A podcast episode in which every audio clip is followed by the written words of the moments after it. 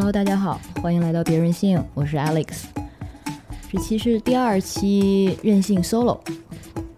和上次一样，我会做几个粉丝的问题答疑。然后呢，结尾的时候还想跟大家稍微聊一下一个关于这期节目、关于别任性，我最近在想的一个话题，就是我作为主播到底和听众或者粉丝之间是怎么样的一种关系。开始答疑之前呢，还是先跟大家报备一下，嗯，上期不是录了这个二零二零年剩下的二零二零年怎么过的光明版吗？然后不出所料，大家都在评论区 Q 郭师傅来做这个暗黑版，我也已经传达给郭师傅了。然后因为郭师傅最近接了一个大活儿，就是有一点大考的感觉，所以这两周要密集的准备这件事情。等他忙完之后，我会把他拉来跟我录这个暗黑版的。嗯，今天选的问题第一道是这样的，因为我前几个月吧去这个做客文化土豆，然后那期节目是聊《那不勒斯四部曲》，或者说是关于《我的天才女友》这部剧。然后呢，节目中就是这这套书的国内的，嗯，应该是责任编辑，中文编辑索马里。他呢提到了一个对其中的这位角色尼诺的一个评价，就是他是一个轻浮的人，有双引号。所以这位粉丝问的是，呃，嗨，阿丽，我记得你们说过这个尼诺是个轻浮的人，我觉得我好像也是那样的人哎，所以时常为此觉得痛苦。请问该怎么做才能真正拥有独立且坚定的思想？我觉得。对尼诺的这个轻浮的评价，我的理解中啊，是和他的伪表现出来的伪善是紧密联系在一起的。这种伪善，嗯，不是说伪就是假装善良那个意思，而是说就是 hypocrisy。他的信念和他的行动往往不一致，然后他的信念呢，在时间轴上有的也会显现出不一致，或者说，我觉得他的这种伪善是。一个知识分子可能有的最不堪的一面，不是说知识分子都可能有这样的东西，而是说它体现在一个知识分子身上会显得尤为虚伪、尤为轻浮，是因为知识分子怎么去定义它呢？最基本的定义应该就是以追求知识或者说拓展自己的精神世界为使命的。这样的一些人，当然，知识分子这个词本身在我们的社会中已经一定程度上被污名化了，所以我给出的就是一个很宽泛的我自己的理解，它可能是一个相对安全的定义吧。那和所谓知知识分子这个身份相连的，可能还会有一些期待或者行为标准，包括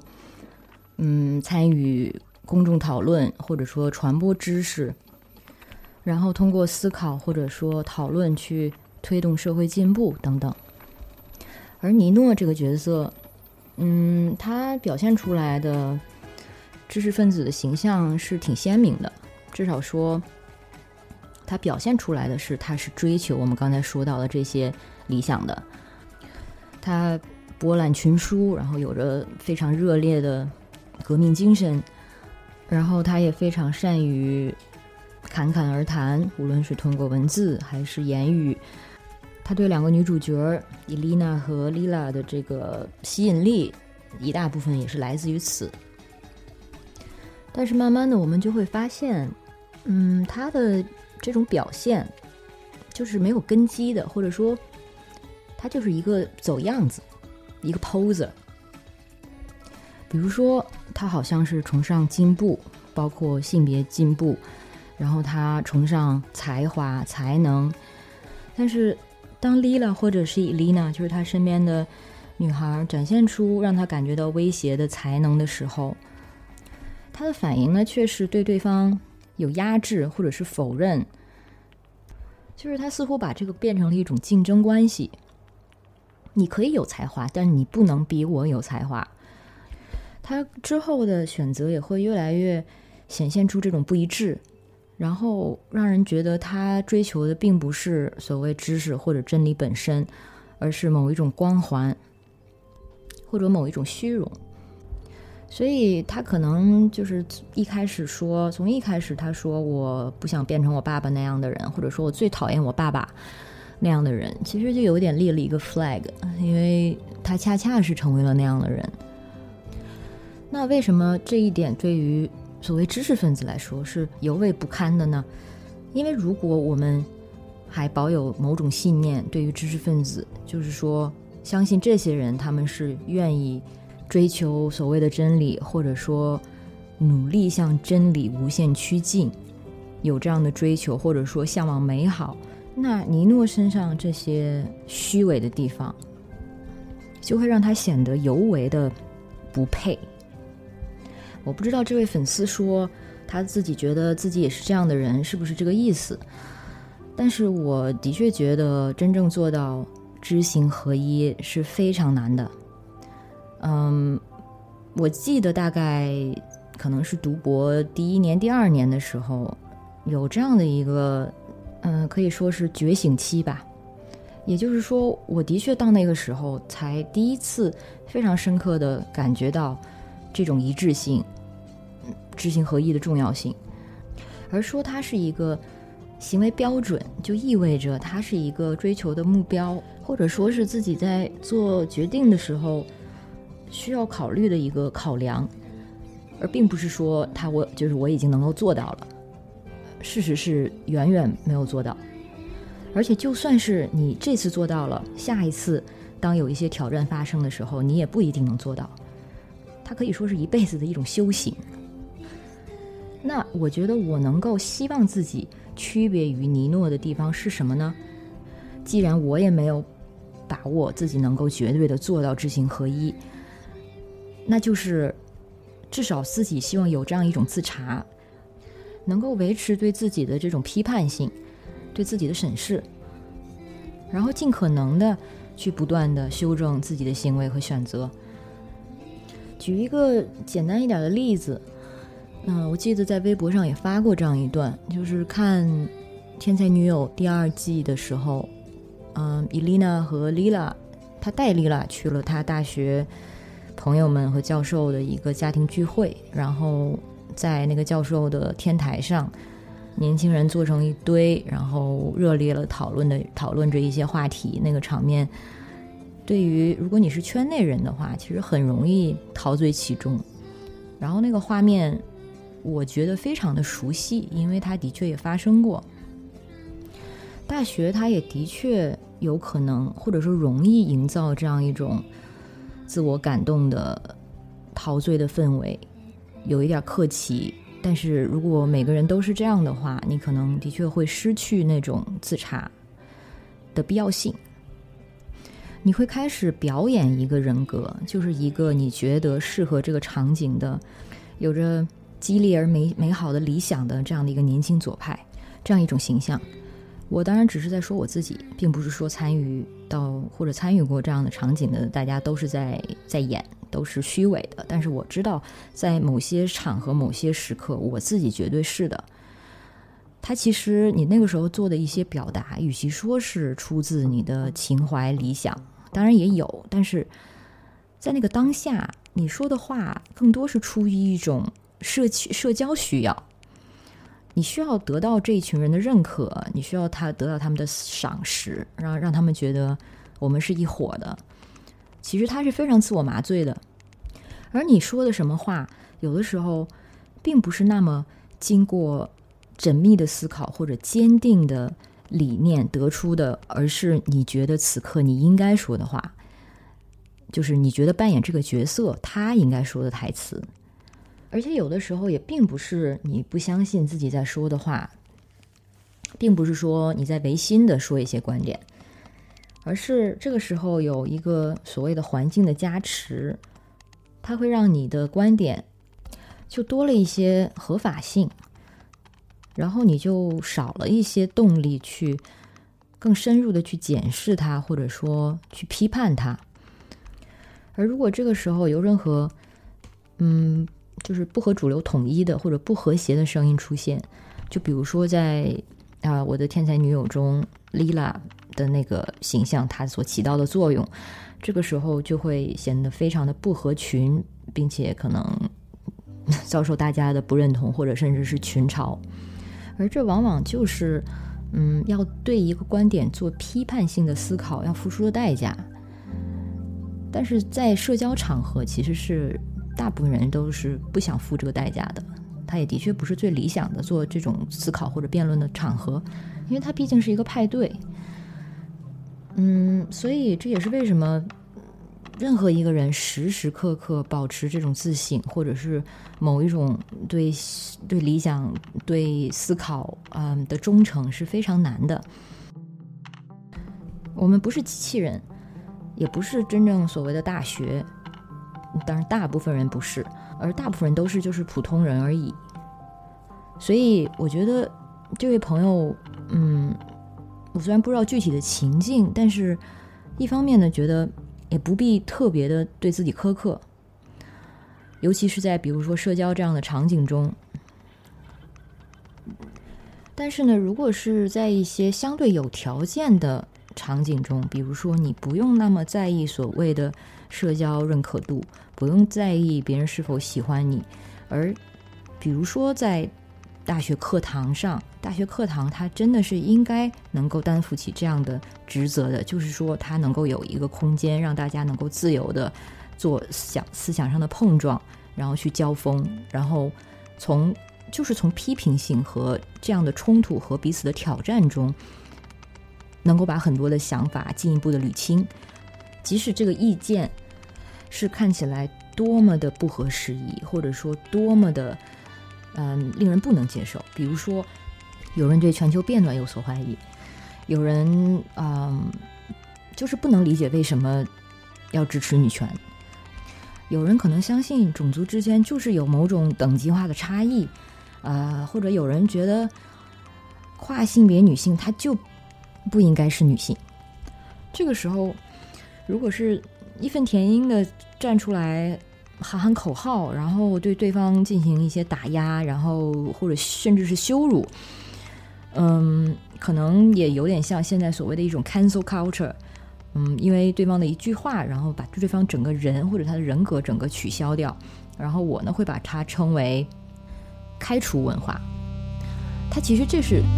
你在这个情境下可以做的最简单的事情，但是它其实是。嗯，不是正确的事情，它其实是最取巧的一种动作，而且它可能会给你带来足够的正当性或者正义感，但是它其实没有解决任何根本上的问题，也没有去对大家的这种意见上的分歧给出任何有注意的答案，而且反而更加拉大了彼此理解上的鸿沟。举这样的例子。我想说的是，嗯，想告诉这位粉丝，就是所谓的他问到的这个独立而坚定的思想，它其实本身并不是恒定的，而且我们也不需要，嗯，因为我们不能在各个场景中贯彻的去应用这样的思想，而对自己太过苛刻。我觉得最关键的还是这种自信，它可以是一种非常内在的。精神能量，你不需要表达出来。但是，如果你能，比如说在刚才的派对场合也好，还是说在一个相对安全的、有秩序的课堂课堂讨论这样的环境下也好，你其实都能够带着这种自省，你知道自己在说出的话，它是什么样的目的，它还带着什么样的动机，或者说它有什么样的驱动。如果是有这种自省的话，其实你在一定程度上已经保持了一种独立性。即使你在做所谓人云亦云这样的事情的时候，但是如果你有自省，你能能够自查到我在做这件事情的时候，我是为了自己的社交需求。但是你有所察觉，其实就已经意味着你没有那么彻底的出卖自己。那么，往往如果有了这样的自查，在下一次类似的场合中，或者说可能都不会有下一次类似的场合，因为可能你已经知道。这样的环境可能对你造成什么样的影响或者后果，所以你已经就想明白之后，你会发现我并不需要这样的认可，我并不需要这群人的对我的认可。我知道我在表演的时候，他们给我的认可，并不是对真正的我的认可，而是对我表演出来的这个人格。那从中得到的满足感，其实也会变得少很多。所以，可能慢慢的，你也会也会就不会再参加这样的场合了，从中也不会再得到那样的快感。所以，你做出有悖于或者有违于自己真正的想法或者信念的这样的机会，也会慢慢的减少。还有一点就是，嗯，就关于这道题的最后一点，不好意思，又说了这么久，就是所谓坚定的思想，它其实也并不是绝对的衡量，并不是一个绝对的美德。反而是那种时刻的自我怀疑、自我批判，他可能是才需要更多的勇气和承担的。嗯，比如说我最近在读让·艾默里的那本《罪与罚的彼岸》，然后他在这本书的第一章讲到他自己在集中营时的一些境遇。嗯，然后关于身边的人，他做了这样的一个比较。尤其是关于宗教和意识形态上的囚犯，他认为这些人是所有的囚犯里最坚定的，在精神上。比如说，嗯，虔诚的基督教徒会说，人的意志在走向恶，但上帝的善是不可度量的，善必将取胜。他们还会认为说。呃，背弃上帝的人必将走到这一步，所以这让他们能够更好的去承受，比如说在奥斯维辛可能承受这些暴行。而坚定的马克思主义者会说，步入最终的法西斯阶段的资本主义必然是会成为屠杀人类的刽子手，所以这样的主义会帮他们更坦然的走向死亡，甚至是带带着骄傲的去。昂首阔步的像烈烈士一样迎接死亡，但是艾默里他作为一个怀疑主义者，他并不绝对的认可任何一种主义。这种时候，我们能说艾默里他这样一种所谓的不坚定，他是一种偷懒吗？或者是一种缺失吗？他字里行间甚至透露出一种我理解中是：如果你拥有某种信念、坚定的主义。它反而可能是一种取巧，它是一种能让你更适应的、对现实更适应的一种生存状态，而他反而就是因为没有这种所谓的坚定，所以他需要思考的更多，然后他不能非常绝对的去看待眼前的东西，所以这些东西显得更难以承受，也是为什么他在经历了这一切奥斯维辛等等之后，他仍然不能够。和自己自处，也是最后他选择自杀的归宿的原因之一吧。所以，嗯，可能我的结论就是，坚定它并不一定是那么绝对的一种美德，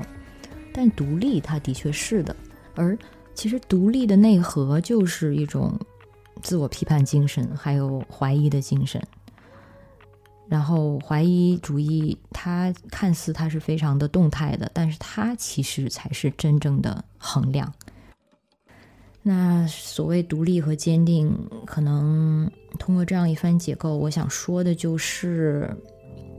这位粉丝说，因为可能觉得自己幸福而感觉到痛苦，但是可能痛苦它就是一种常态吧。就是感到痛苦的时候，或者说你有那这种这些内在矛盾的时候，你才有继续去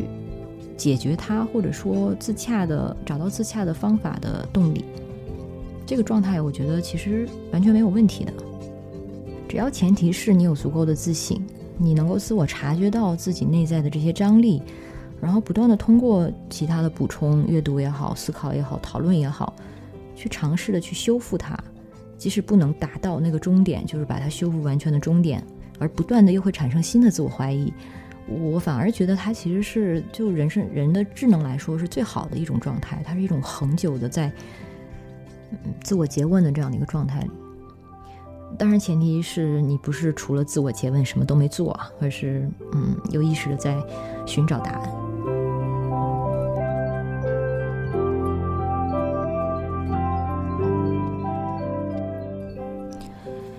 第二道题找一个和第一道题有一点相关的吧，就是一位粉丝问呢，在公司和同事聊时事，大家都很男权，我会表达，但是会害怕被认为不成熟、不值得信赖。比如说，女同事会说，有的专业就是只能招男生，有的工作只能男生可以，还有离婚冷静期是为了针对假离婚买房。而设置的，你要看到这种一体两面，想问一下你的意见。嗯，我猜想这位朋友是不是面对这些问题的时候，也有就是第一位那个粉丝提到那种感觉，就是觉得自己不够独立或者坚定。嗯，但是呢，对方说的什么一体两面也没错呀。一体当然是两面，甚至很多面。一体往往是很多面的，但其实这个问题在于，现在是你提到的这些你的同事们，他们只看到了其中的一面，他们想让你看到的并不是一体两面，而是他们的一面而已。而同时，他们看到你这一面了吗？也并没有啊。嗯，或者说，我不知道你在如果当场嗯没有做这些表达的话。有这些社交的顾虑，我们刚才已经也说到，这是完全可以理解的。但是，其实会对你产生这种社交压力的人或者这个环境，它本身是有责任的。如果已经是这样的一种环境，让你觉得某一些挑战你根本不能发生，而且你的观点前提是并不是属于那种，比如说我支持纳粹，或者我支持男权，我支持种族种族歧视。这样一些的确已经有一定程度上的这个公众的出于历史发展的这个整体判断的这样的一些观点，那如果不是这些观点，你却完全没有把它们表达出来的空间，那这样的环境它可能的确是不是很公正的。嗯，不过说到这一点，我可能忽然想到，嗯，一些工作场合遇到过的人，呃，可能稍微跑个题就是。我在想，对他们来说，比如说，他们是非常讨厌女权主义的，嗯，那么会不会，比如说，因为我的存在，或者说我们现在的一定的有性别意识的工作环境，让他们也觉得受到了压制，让他们觉得自己没有办法发声呢？那这个环境是否也对他们来说是不公正的呢？我觉得对他们来说肯定是这样觉得的，也正为正因为这样子，所以很多其实。嗯，不支持女权的人才会更加激进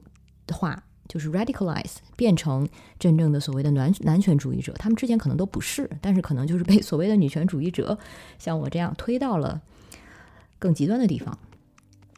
嗯，这个话题肯定跟我们现在在聊的是有一些微妙的不同的。嗯，只是一时想到，我们以以后有机会的话，可以再我再深入的想一想。那回到这位粉丝的这个问题。嗯，就是说你的同事们呢，嗯，想让你看到的这个另外的一面，比如说，嗯，现有的社会秩序它是有原因的呀，然后现有的这些，嗯，东西它不应该被改变啊，它其实并不是一个什么新鲜的观点，它甚至不是一个，嗯，他们就是在提出的时候，并不是说想让你看到一样你之前没有看到过的角度。而这其实就是我们主流社会观点中最常规的角度，这是大家都知道的。而你提出的观点，其实是对现有的这些主流观点的一种反思。而最理想的沟通状态，它其实是大家在一个平等的位置上做意见的交换。既然是交换，那观点肯定是要不同的，嗯，然后做彼此的一些挑战。都不用说是一定要谁去说服谁，而是说大家把自己的不同的观点的啊面向呈现出来，呃，让对方看到。但现在的状态呢，并不是说，嗯，他们听到你的观点之后，就是首先在承认你的这个角度的前提上，然后再去说，OK，那为什么我秉持的仍然是比较主流的或者传统的观点？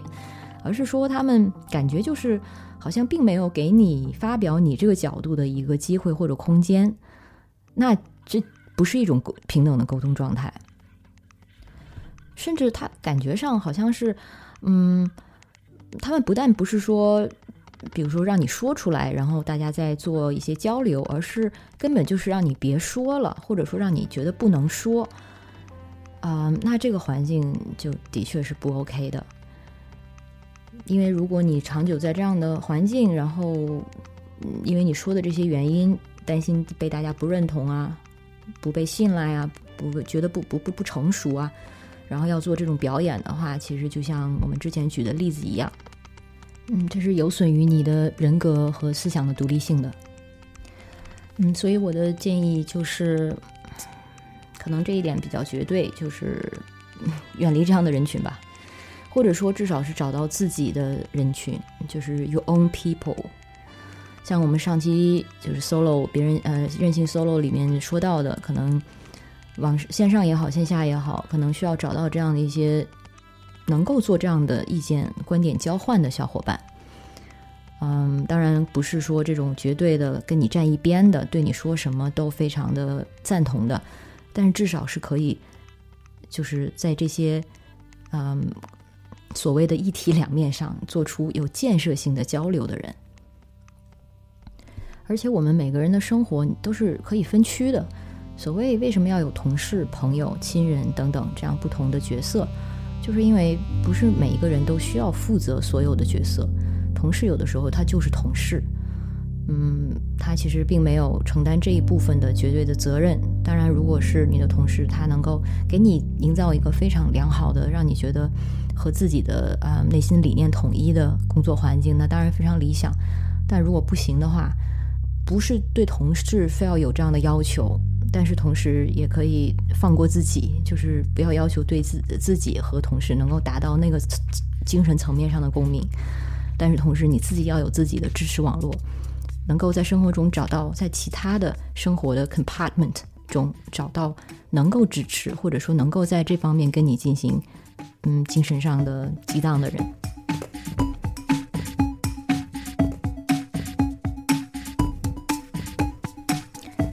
然后是今天的最后一个问题，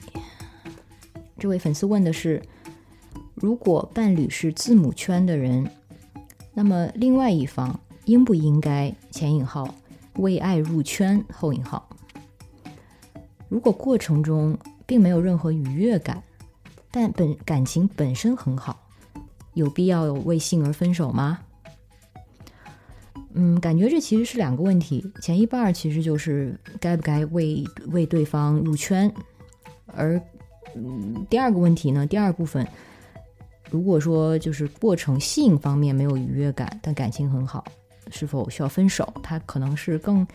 普世的一个问题，就是嗯，不集中于字母圈这个焦点，在很多的 couple、很多的情侣上，其实都可以适用。因为其实，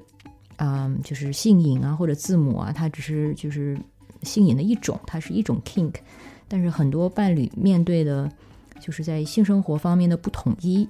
它可能有很多的形式，不光是字母或者是性瘾而已。那我们就先说前一半，就是是否应该为爱入圈。嗯，我觉得比较粗暴的说，是不应该的，因为入圈的前提是什么呢？这个圈子里面的规则，大家可能也都知道，它首先是要有首肯，要有 consent，就是你是自愿的，然后这是一切玩法的最基本。那么这个 consent 它不只不仅是仅是就是基于你理智上说 OK 我同意，而是说你的 consent 其实是因为要来自你真心的想参与，你真心的喜欢玩儿，你真心的从中能得到快感，因此而对他做 consent，因此对他同意，因为我们其实。知道的是，比就是字母圈很多人，比如说他喜欢痛感或者喜欢什么，并不是说他真的就是喜欢被打，他是因为由其中能产生快感，他才迁入，就是参参与到这样的实践里。而你如果其实从这种实践中，字母圈的实践中，并不能得到快感，那你的所谓的同意，它就完全是牺牲而已，你的参与。虽然是所谓同意的，但是其实你完全是出于自我牺牲，然后你在其中就承受的只有痛感，只有折磨，而没有快感。如果是这样的同意，它并不是一个有合法性的同意。说白了就是你自己爽不爽。如果你自己没有没有办法爽到，你参与到这样的实践里，怎么试都爽不到的话，那我并不觉得你的所谓同意，它是可以成立的。或者可以这么说，这个问题里，它这个双引号引起来的这个词“为爱入圈”，如果你是因为爱你的伴侣而入圈的话。嗯，我觉得可能八成不太妙。但是如果你的是为爱入圈，你是因为爱这种实践，你真的是爱其中的体验而入圈，那就完全没有问题。而且这个也正应就应该是你入圈的出发点。嗯，当然你可以就是因为配合伴侣去试一下，这个完全 OK。但是如果你试过之后，感觉真的不是很好。那真的不用强强掰自己，因为其实字母圈，所谓字母圈，它里面的实践也是非常多样的，并不是说喜欢痛感就可能喜欢的是固定的这种痛感，可能有的人他喜欢的就是这个部位，他有的人喜欢的就是那样的痛感，每个人其实都不一样。所谓 kinks 千奇古怪，它奇妙的地方就在这儿，它是非常个人化的。所以这个东西，当然你可以为爱。把爱当做一个鼓励自己去尝试的一个嗯动机，但是如果进去之后或者尝试了之后的确不喜欢，那其实就这个答案就很简单了。你不喜欢的话，这种实践其实你也是就做不下去的。而且你如果有勉强的话，即使你嘴上说我同意，但它其实就是勉强，它其实就是非常边缘性的所谓 sexual coercion。就是一种性强迫了。再说绝对一点，也就是说，为爱入圈这个问题可能都不成立。就是即使你你想为爱入圈，如果你真的不喜欢吃这口的话，你也多爱也入不了圈。嗯，然后这个问题的后一半，就是过程中没有愉悦感，但感情本身很好，是否有必要为爱而分手？嗯，如果在这个字母圈的这个语境下的话。我觉得，嗯，可以商量，因为我觉得是这样子，嗯，字母圈它其实一定程度上已经是一个所谓的异托邦，就是一个异样的乌托邦，它是能够承载各种各样的性实践的多元的这样的一个大伞，它其实都不能严格的说，我觉得都不能成为一个真正的，嗯。这个族群，因为里面的人的诉求其实都非常多样，但是它的共同点就是它是不同于主流的，它是异于常规的。那如果性实践都已经异于常规，那么关于关系是否也有可以商讨，就是它这个异于常规的空间呢？也就是说，我们常规的单偶制 （monogamy） 这种形式，它。是否在多样的 kinks 或者说性实践中也能够找到更多的多样的出口？那据我所知，的确是可能的。就是一些所谓的嗯单偶的伴侣，他们在参与到这样的一些另类的性实践之后，虽然他们本身的这个性别关系或者他们本身的这个性呃伴侣关系的。呃，是非常传统的，就是单偶。但是他们因为参与到这样一些多样另类的实性实践里，而撼动到了他们本来很传统的亲密关系的观念，所以可能会发生一些商讨，会打开一些可能性的空间。因为我觉得所谓的底线就是，对于一对 couple，规则。是谁来定呢？并不是所谓所谓社会而来定，是这两个人来定，但并不是这两个人人中的一个单方来定，而是双方经过商议决定的。就像开放关系也是这样子，开放关系不是一个人能做的决定，而是双方在有充分的共识，然后经过商讨商讨之后，共同投入的一种实践。那字母圈也是一样，两个人就是共同有这个共识之后，投入进去，它肯定会让这个现有的关系发生一些动荡，因为多了更多的变量，无论是说开放关系中。被就是你开放之后可能会有的第三方、第四方等等，还是说，嗯，字母圈中你可能会因为性实践而对关系产生的一些动荡或者影响，这些肯定都是可以预期内一定会发生的，所以这些也需要被嗯扩纳到你们在取得这个共识，在商量是否要共同投入这个实践中。就初期就要考虑到的一步，但如果两个人一旦决定投入这种实践里，那么对产生的可能的结果也应该需要能够接受，或者说能够为之负责。但是可能现实中就是大部分人对负责这一部分不是那么能够嗯完好的能做到，所以就是可能对于很多的伴侣来说，在常态下关系是稳定的，然后。良好的、亲密的，但是不一定能够接受这样的一些外界的因素，或者说变量的冲击，就包括参与一些非常规的实践。但是这本身是完全没有问题的，因为既然是一个 partnership，是两个人共同做的决定，那么这个关系中的任何一方都有权利去否定这样的决定，就是说。这是两个人要做的事情，其中一方不能不答应的话，那我们就不做。这是一种理想的协商的一个状状况。所以，如果当发生了一方觉得出于各种各样的压力，比如即使是说对对方的爱，或者说，嗯，觉得如果我不参与，是不是对方就不爱我了？或者说我要顺应他而委屈自己，已经产生这样的想法的时候，他已经是关系在失衡了。那任何失衡的关系，它其实都是有非常多的忧患的。其实都不用说到字母圈，就即使是两个，比如说两个人，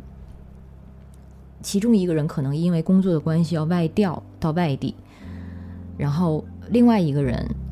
选择为了这个他的伴侣而跟他一起外调到外外地，但是他在这个新的城市，他的工作机会可能并没有之前的好。他明明知道这一点。但是可能觉得出于自我牺牲，他为了对方的选择牺牲了自己的发展，然后跟对方去到另外一个地方，而之后的走向是，就是后者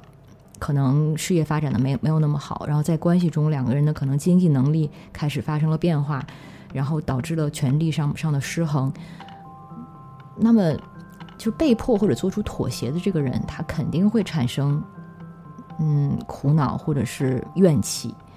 然后这个是而且是前就是前者没有办法做出嗯让他满意的补偿的，所以就变成后者永远觉得前者你是欠我的，因为我为你做出了这种牺牲，这个会成为很多关系走向完蛋的一个导火索，因为你没有办法去修正它，而且这种债你是还不完的。所以，即使是这么简单的这种日常的例子，嗯，都会可能产生这样的后果。那何况，比如说字母圈，或者是参加这种非常规性实践，可能导致的可能是更深层的一些情感上的冲击吧。这也是为什么我觉得，呃，刚开始刚开始说到的为爱入圈，它绝对不是一个好主意，也是为什么我觉得。嗯，两个伴侣就是最好在性上面不要有太多的这种妥协。嗯，这样说来，可能和很多就是常规的，就对于伴侣的这个建议是不一样的。可能都会说为对方想一想啊，为对方妥协啊等等。但是我是真的觉得，你一旦妥协了，其实这个关系权力就已经失衡了。那就可能为后来的关系发展埋下很多隐患。所以，如果你们的性实践没有愉悦感，无论你们是做的什么样的性实践，但是感情本身很好，我觉得首先肯定是要商量，就是说看看有没有能够找到彼此能够得到满足的方法，而不是建立在一方需要妥协。的这样的基础上，就是说双双方都是在充分、充分、充分轻松的这样的前提下，能够达到彼此的满足。但如果说没有办法的话，当然是有这这种多元就是亲密关系的尝试。你可以，如果你真的可以接受开放关系，或者说接受你的伴侣通过其他方式和其他人得到这种满足，然后同时跟你还可以维持感情的这种亲密度，我觉得这是也是完全可以尝试的。但是就像刚才说到的，这个其实是在你们的关系中增加了一个变量。你也需要为此做好准备，就是它可能会因为多一个变量，它就会多一些变数，对你们的关系来说。嗯，另外呢，我刚才说到说两个人的这个就是性方面的需求最好是一致，但是其实关于性需求一致这一点，我觉得目前的这些嗯流行文化给的理念也不一定是全对。比如说，可能很多人会告诉你说，就是你一定要努力满足对方的需求才对啊。或者说，还有一种说法是什么？就是说，如果一段关系中如果没有了彼此的这种嗯肉体的接触，或者说这种彼此的吸引力，或者是性欲，那他肯定这个关系肯定就要完蛋了。这些我觉得都是迷思，都是不一定的。因为还是那句话，关键是在于你们两个人的需求是什么，他是否一致。如果不管其中一个人他的需求多么的奇怪，多么的怪异，但如果另外一个人他真的刚好，你知道，就像蝎子一样，刚好能够互相能够给到，那这些都不是问题。就是一个人的 kink，他是问题的时候，往往是因为他的伴侣没有办法。这方面满足到他，那同样，呃，其实很多时候无性伴侣也是很多的。我们经常可能说到无性夫妻，都会把它当做一个负面的例子。但事实上，我觉得它不尽然。就是说，虽然两个人可能没有这方面，就是身体方面没有那么强的欲求，但是两个人在无性或者说没有欲求这方面的需求，只要是一致的，那也没有问题。就是两个人其实都不想要，那彼此也都很轻松。也能找到很好的相处模式。比较麻烦的就是一方有某种需求，但是另一方给不了，那这可能就又绕回刚才说，嗯，伴侣是有这样的 kink，然后我不能满足，怎样怎样怎样。但是往往是如果对方有某种需求，嗯，你要如果是要凹着自己，硬让自己配去配合的话，无论是对方。嗯，比如说需求比较多，而你比较冷淡，所以可能他会想多要，但是你很多时候不想做，是这样。很多普通伴侣会有的烦恼，还是说对方有某种特定的需求，但你尝试之后发现 That's not me，我没有办法接受。我其实是可能有一个比较悲观的判断，我是觉得这硬凹不过来。因为如果你硬凹的话，就像就会发生刚才说的这种一个人其实他是在委屈自己，然后产生了权力的不平衡，他其实对情感层面上感情会有非常多的后患。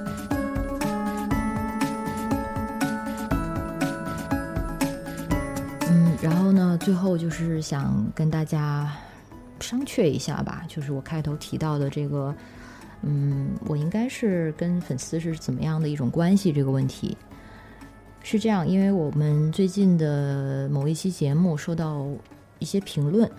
然后呢，来自一位听众。这期节目是介绍一本书，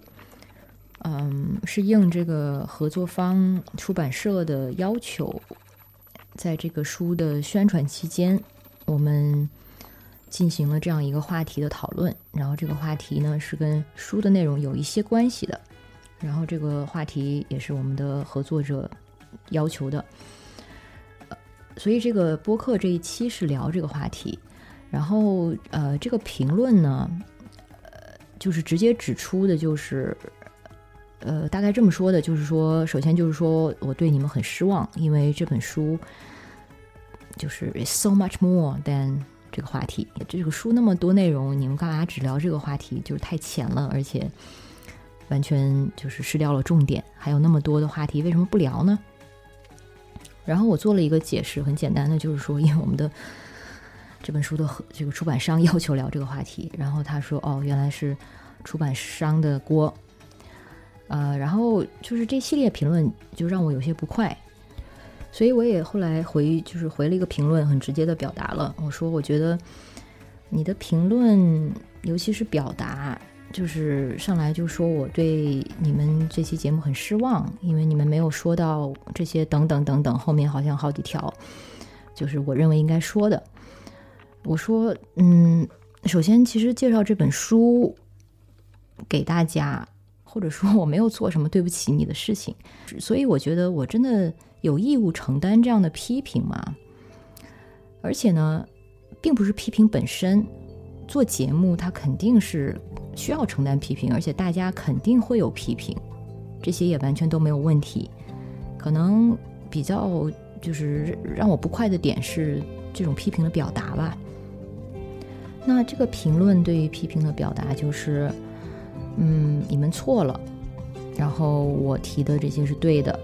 然后在我做出。一个回应，我说，我觉得你这样很没礼貌，而且对于我们，就是对我来说，过于过于苛苛刻了。我做了这样一个评论之后，对方的回应是，呃，怎么说的？就是真话就是这么难听，或者是这么的刺耳，对，大概是这样说的。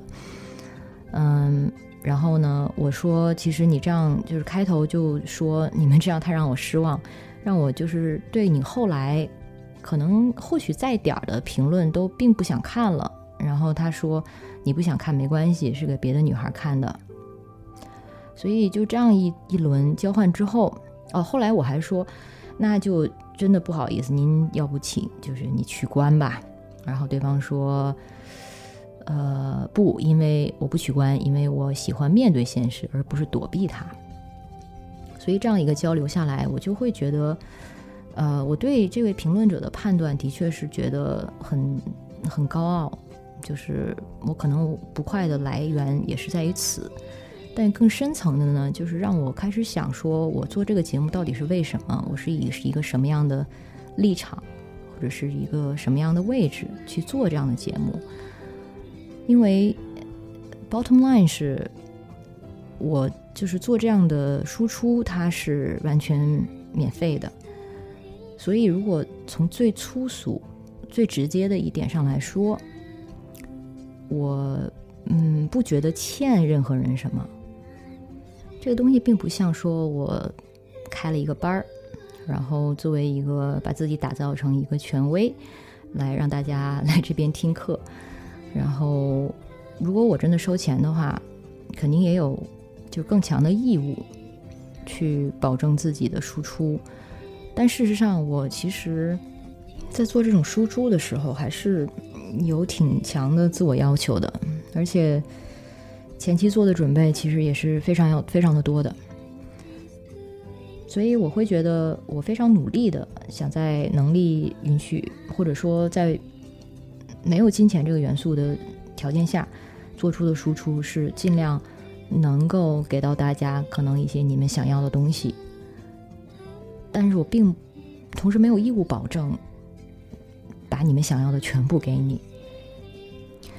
嗯，而这种关系，我觉得建立的基本还是彼此的一种信任，它也是一种双向的选择。我，所以我更愿意把这种关系想象成，我把我的家门打开，然后欢迎大家来做客，而不是一种课堂，或者说我有义务单向的。做一种承担一种非常全面的知识输出的这样的一个责任，也就是为什么我会觉得，如果有人，比如说我请大家来我的客厅，然后呢，有人说你的这个客厅装修装的好丑，或者说不应该这样装，那我肯定会觉得不爽。那自然的解决方式就是，就请你不要来了吧。但是像刚才说的，并不是说不能够给出批评，而关键是在于你对批评的表达。其实有很多好的多的各种更好的方式提出批评或者意见。比如说，如果说这位评论者问的是我这本书我看了，谢谢你们的推荐，但是我很奇怪为什么你们没有聊到这一点、这一点、这一点，或者说我觉得其实这些点更有趣，这些我是非常愿意进行交流的。这就好像一个人来了我的客厅，然后说我其实觉得你这边更适合画放一个什么画。或者说你，我觉得你这边其实更应该做一个什么样的摆设？你这边可以把它这个家具怎么样，就是调换一下。这些建议是完全 OK 的。而他这种表达，适合进到我的客厅之后说：“你就是我好失望，你这个客厅的真的是太丑了。”我觉得大家应该能够看得出它中间的区别在哪里。然后这种区别就是在于。我说的这种高傲、自傲，就是前一种表达。就是如果说，呃，我可能会想看什么，或者为什么你没有说什么呢？我们要不要交流一下？它其实是更更在一个更平等的一个位置上。而后一种说法，比如说，就是就是好失望，或者说你的客厅好丑，这种表达，它真的是不是在一个平等的位置上，而更多的是。就是说，我是对的，你是错的。但是，我们刚才其实也都说到，所谓的对错或者说真理，它其实有很大程度的相对性。为什么有人会有这么强烈的自信？然后，而且是用不是一次的评论，而是持续下来的这个对话，表达出的都是这样的一种态度呢？所以这也让我想到的是，现在有这么多人的在做播客，而且都是在免费的输出。那作为听众，我同时也是很多播客的听众，就是在听这些播客的时候，我们是不是也能够把这些人的输出看作一种对我们的馈赠，而不是当做那么的理所当然？当然，并不是说做播客的人后面完全没有经济方面的考虑，但是还是那个底线，就是大家其实很大程度上，大部分人都是在用爱发电。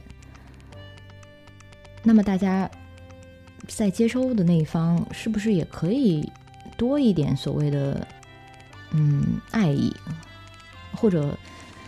啊，就用一个可能。说出来太过重的词，就是多一点点感激。当然，必须再次强调，这不是说大家不能够对节目的内容有批评，而是说在有批评或者有意见的时候，你的态度它是会反映在你的表达中的，或者说你的立场，它会反映在你的表达中。如果你的你的立场它是有一定的感激，或者说它。对做节目的人有一定的尊重的话，同样的意见，他完全有好多多的表达，他也有很多方法能够更好的表达出来。对于这些意见，我非常愿意接受。所以，真的不是希望大家对别人性都是只是评论一些溢美之词。我事实上是，